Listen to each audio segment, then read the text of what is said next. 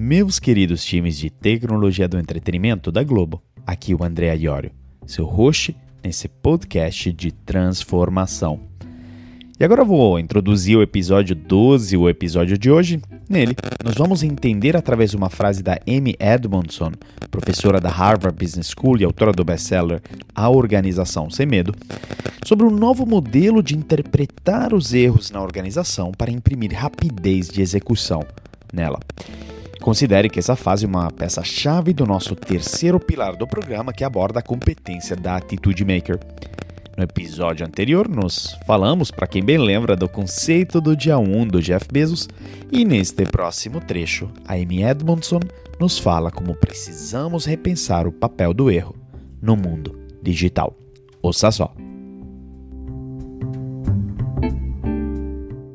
One of the things, I suppose the most important thing I've learned is something you already know, which is people don't like failure. They don't like to fail.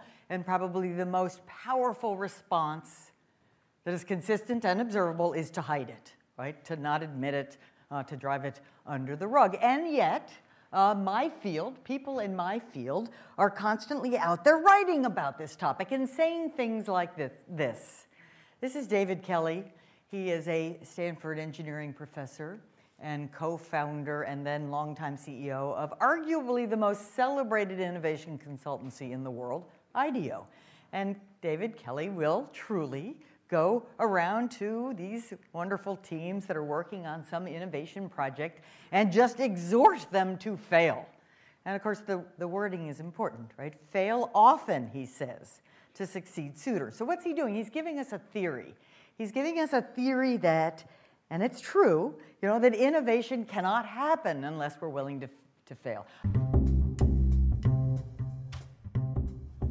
Uma das coisas, ou talvez a coisa mais importante que eu já aprendi, é algo que vocês já sabem. Ou seja, que as pessoas não gostam de fracasso. Elas não gostam de fracassar, e provavelmente a resposta mais poderosa, que é consistente e observável, é escondê-lo. Não admiti-lo.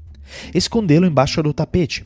Porém, na minha área de trabalho, pessoas na minha área estão constantemente escrevendo sobre esse tema e dizendo coisas como essas. Fracasse muito para ter mais sucesso logo. Este é o David Kelly, professor de engenharia de Stanford e cofundador e CEO da provavelmente mais famosa consultoria de inovação do mundo, que é a IDEO. E David Kelly verdadeiramente vai visitar esses times incríveis trabalhando em inovações e simplesmente incentiva eles a fracassarem. Claramente, as palavras são importantes, não é? Fracasse muito para ter mais sucesso logo. É isso que ele diz. Mas o que ele quer dizer com isso? Ele está nos entregando uma teoria que a inovação não pode acontecer se não estivermos dispostos a fracassar.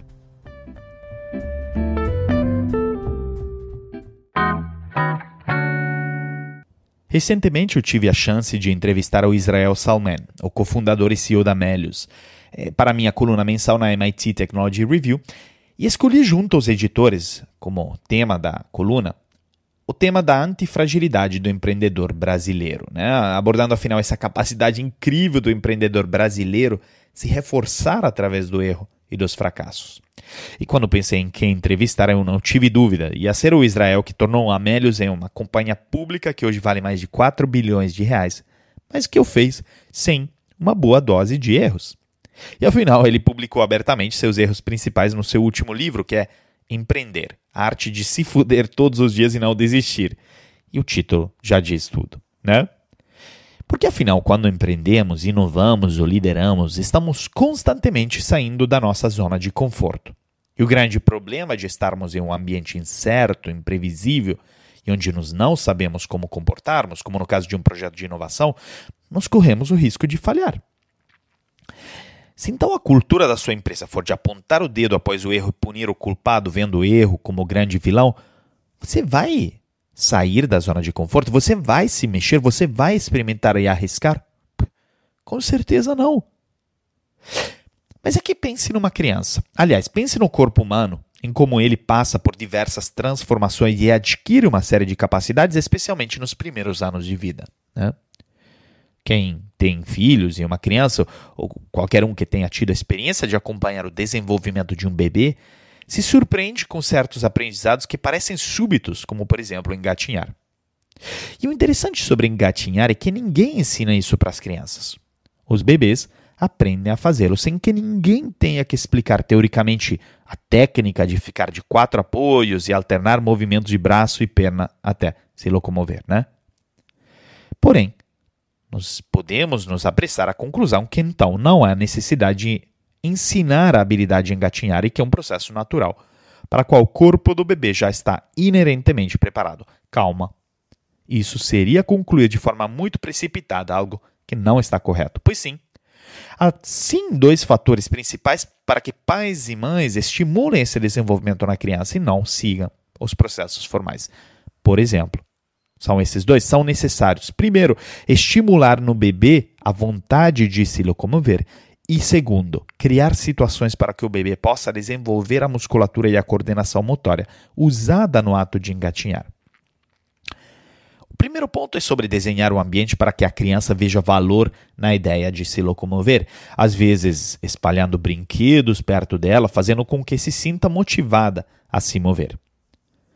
O segundo ponto é sobre criar situações em que a criança se confronte com suas dificuldades.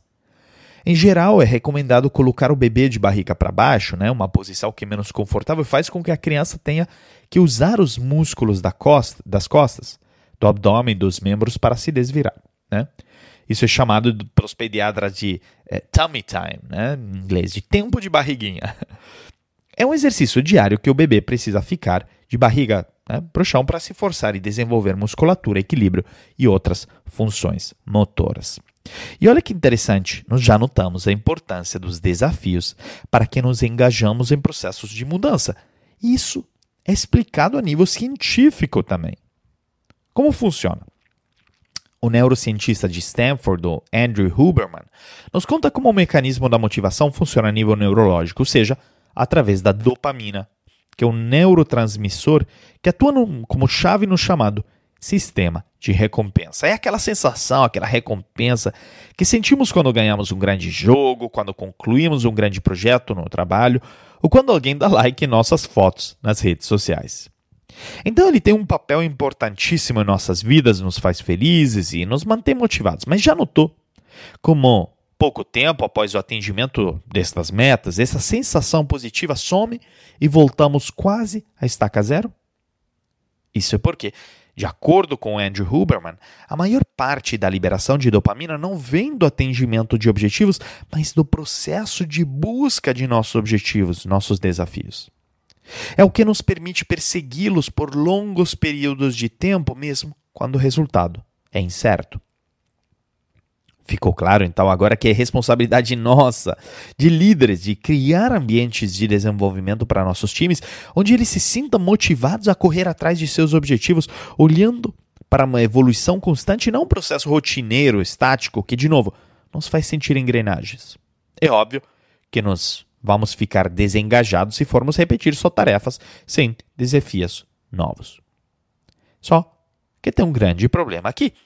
Nesses tipos de ambientes, nós não sabemos como agir de primeira e frequentemente erramos.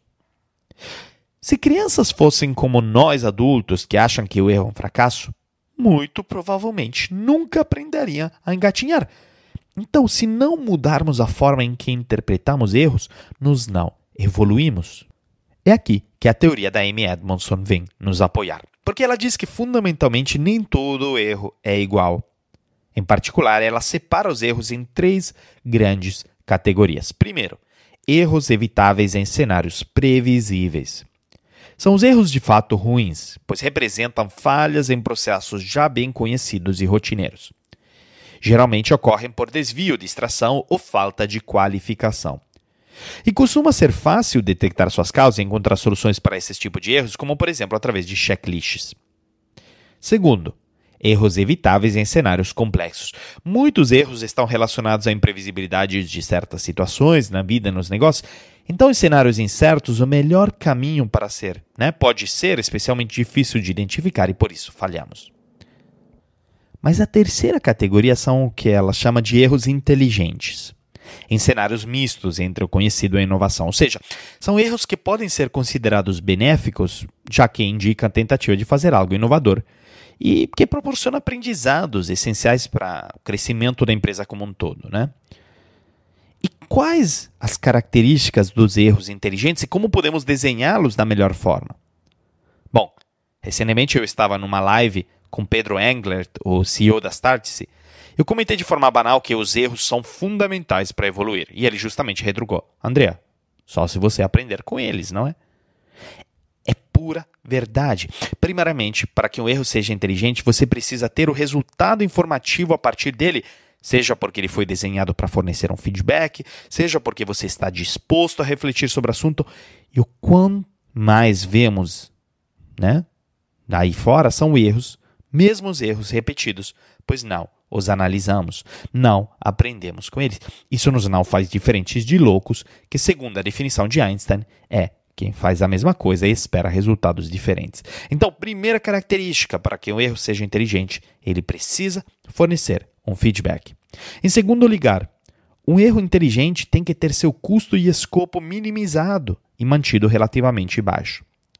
O digital e a tecnologia é fundamental nisso, porque nos permitem desenhar simulações da realidade a custos mais baixos, através de tecnologias como impressão 3D, que nos permite também criar protótipos a baixo custo. Como o Jim Collins já mencionou, grande autor de liderança e negócios, ele disse: o erro é preciso apenas se você sobreviver a ele. Ou seja, simples assim, nós não podemos correr o risco de sair do mercado devido aos nossos erros.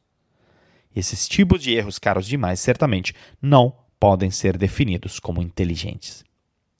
E por fim, para que o erro seja visto como inteligente, é necessário, primeiro, que as oportunidades exploradas sejam significativas, que as hipóteses chaves tenham sido claramente articuladas e, por último, que o nosso piloto teste essas hipóteses. Com esse novo ponto de vista sobre erros, nós conseguimos transformar a forma de olhar para o fracasso, porque em um modelo tradicional, o fracasso simplesmente não é aceitável e a crença diz que bons líderes, empreendedores e colaboradores não fracassem, sendo o papel do líder, em particular nesse cenário, de prevenir e minimizar o fracasso. A consequência é leva as pessoas a evitar e esconder seus fracassos por medo e para se proteger. O que nos precisamos é exatamente o oposto. Um novo framework de interpretação de erros em que eles começam a ser aceitos como a consequência natural de um processo de experimentação e inovação, onde os bons líderes, empreendedores e colaboradores aprendem através dos erros inteligentes e compartilham as lições com os outros, e onde o papel do líder é de promover o aprendizado através dos erros. A consequência desse renovado modelo de interpretação dos erros e do fracasso é uma admissão da incerteza inerente ao processo de transformação. E convenhamos, da incerteza inerente ao mundo da transformação digital. E agora que exploramos a visão da Amy Edmondson sobre como transformar a cultura de interpretação do erro na empresa, nos vamos despedir. Mas eu espero que a sua cabeça esteja cheia dos questionamentos e provocações que esse podcast visa trazer para vocês, meus queridos times de tecnologia do entretenimento da Globo. Ficamos por aqui hoje e nos falamos semana que vem com mais um episódio da Transformação.